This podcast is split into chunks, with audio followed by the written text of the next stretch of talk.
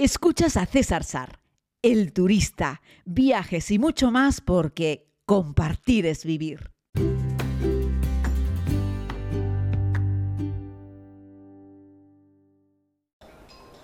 Muy buenos días a todos, eh, bueno, buenas tardes, eh, querida comunidad. Les hablo desde el Aeropuerto Internacional de Estambul. Sí, ya hemos hecho algún podcast aquí, me van a escuchar hoy un poco mejor y les voy a pedir disculpas que no saque el micrófono. Bueno, le estoy hablando con el auricular del teléfono, pero ando un poquito cansado.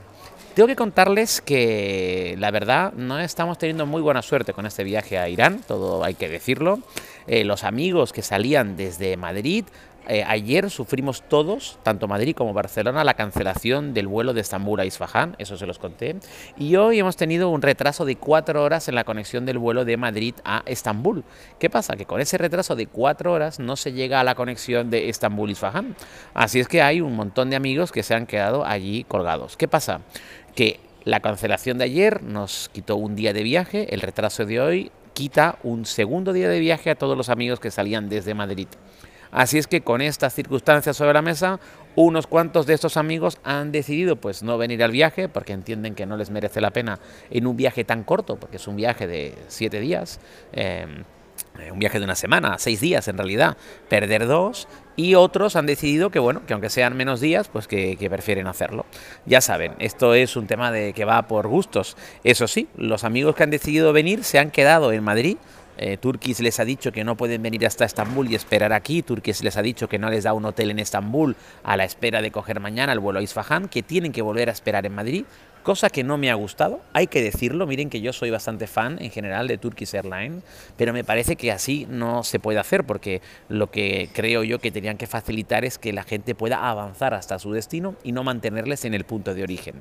Pero con todo esto esperarán en Madrid en un buen hotel, ayer estaban en un buen hotel, yo también esperé en Barcelona en un buen hotel y espero que mañana sí ese vuelo Madrid-Estambul salga a su hora para que puedan empatar y llegar a Esfahan, donde estaré yo recibiéndoles. Yo voy de avanzadilla con las dos amigas que salen desde Barcelona y que están aquí también en el aeropuerto de Estambul y con las que volaremos esta noche junto con Jaco, nuestro guía, a Isfahan y donde comenzaremos mañana nuestro primer día de ruta. Habremos perdido uno. Y por la noche, de madrugada, espero regresar al aeropuerto de Isfahan para recibir con los brazos abiertos a los amigos que se vienen desde Madrid y que espero que puedan volar.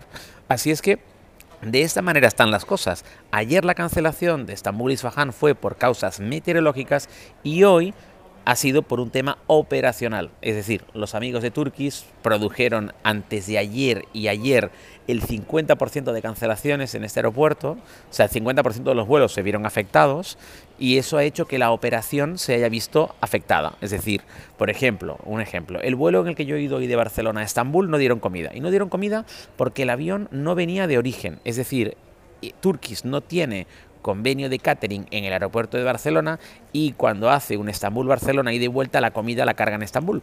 Pero no me han dicho de dónde ha llegado este vuelo, pero no ha llegado de Estambul. Por lo tanto ha llegado sin comida. Luego los pasajeros dieron un bono para que en el aeropuerto por un valor de 12 euros, ya me dirán ustedes 12 euros en el aeropuerto de Barcelona para qué dan, se comprasen una comida y la subiesen a bordo. Yo la verdad que ni pedí el bono porque estaba aliadísimo hablando con todos los amigos que se estaban quedando colgados en Madrid, que estaban pasando un mal momento, evidentemente, y que estaban pasando un mal trago porque veían que se les escapa el viaje entre las manos. Y claro, eh, esto no es culpa de nadie, es decir, no es culpa ni de, yo qué sé, ni de la agencia ni de nadie, o sea, es culpa de que la aerolínea ha producido un retraso por un problema operacional. Y miren que intentamos que Turkish los llevase, porque no hay más vuelos, ese es el problema, que Turquía los llevase a Estambul, aunque fuese comprándoles un billete con otra aerolínea. Y no quisieron, no lo hicieron. También le dijimos a Turkish, oye, retrasa el vuelo eh, Estambul-Isfahan, porque tienes 10 personas que quieren volarlo, pero no pueden porque tú les has producido 4 horas de retraso en el vuelo de Madrid. Y tampoco lo han hecho. Así es que nada, eh, decisiones que toman las aerolíneas. De todos modos, esto le costará dinero a la aerolínea, por supuesto, porque ellos van a presentar una reclamación y, algo sacarán de ahí, seguro. Pero claro, yo creo que la gente no está moviéndose por el dinero, está moviéndose por el hecho de mm, pues perder días, eh, el miedo también a que te pierdan la maleta, el hecho de que no te dejen avanzar hasta Estambul, eh, en fin, es un todo una pequeña locura que nos ha pillado a todos el tren. Y a mí me pilló en Barcelona eh, pero mi vuelo sí ha salido hoy, yo ya estoy en Estambul y en principio estoy delante de la pantalla y el vuelo a, a Isfahan va a salir. Eh, así es que tampoco, tampoco había una opción de moverlos, por ejemplo, Madrid y Barcelona para salir todos en el vuelo de Barcelona, porque no había 10 plazas libres en ese vuelo para meterlos a todos. Miren que intentamos todas las opciones, hablando con el call center de Turkish, hablando con las personas de Turkish en el mostrador, tanto de Madrid como de Barcelona, pero a veces un tren pasa y te arrolla inevitablemente. Y esa es la sensación que tengo y la sensación que habrán tenido, que estarán teniendo también los amigos que están en Madrid y han decidido no esperar un día más y cancelar, eh, pedir la cancelación del dinero para que Turkish les devuelva el dinero del vuelo. Y luego, pues con el correspondiente seguro, intentar recuperar lo que más se pueda del resto de servicios, ¿no? Así es que bueno, para que vean, ¿eh? no todo siempre va sobre miel sobre hojuelas, a veces también hay problemas y a veces te encuentras pues como estamos nosotros, ¿no? Sin embargo, pues hay otros amigos que han decidido esperar, esperarían dos días más para, eh, para intentar volar mañana. Ahora, ¿podrán volar mañana? Pues quién sabe, ¿no? Ojalá que sí y que lleguen a, y que lleguen a Isfahan y yo estaría encantado de, de, recibirles con los brazos abiertos. Si no, ya ven, menudo chasco. Y, yo ando así un poco también cabizbajo con eso. Miren que yo soy un tipo muy optimista, ¿no? Pero contra, nos han pegado aquí los turcos un par de palos. También es cierto que volamos a Shira, a Isfahan. Eh, no estás volando a Berlín o a, Teherán, que hay más vuelos, ¿no? Es decir, a, a, Isfahan solo hay un vuelo diario desde Estambul, ¿no? Es que no hay más opciones, ¿no? Entonces, claro, no había muchas formas de darle vueltas a este tema, ¿no?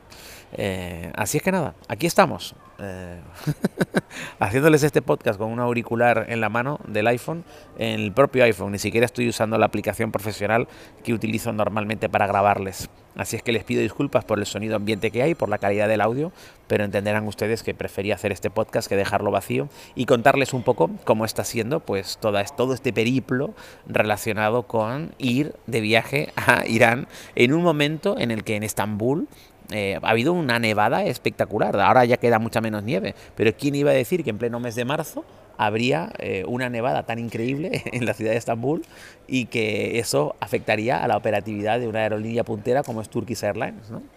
Así es que bueno, mañana les seguiré contando más. Estaré, si Dios quiere, inshallah, estaré en Irán, un país precioso y maravilloso que está deseando acogernos, como siempre, con los brazos abiertos.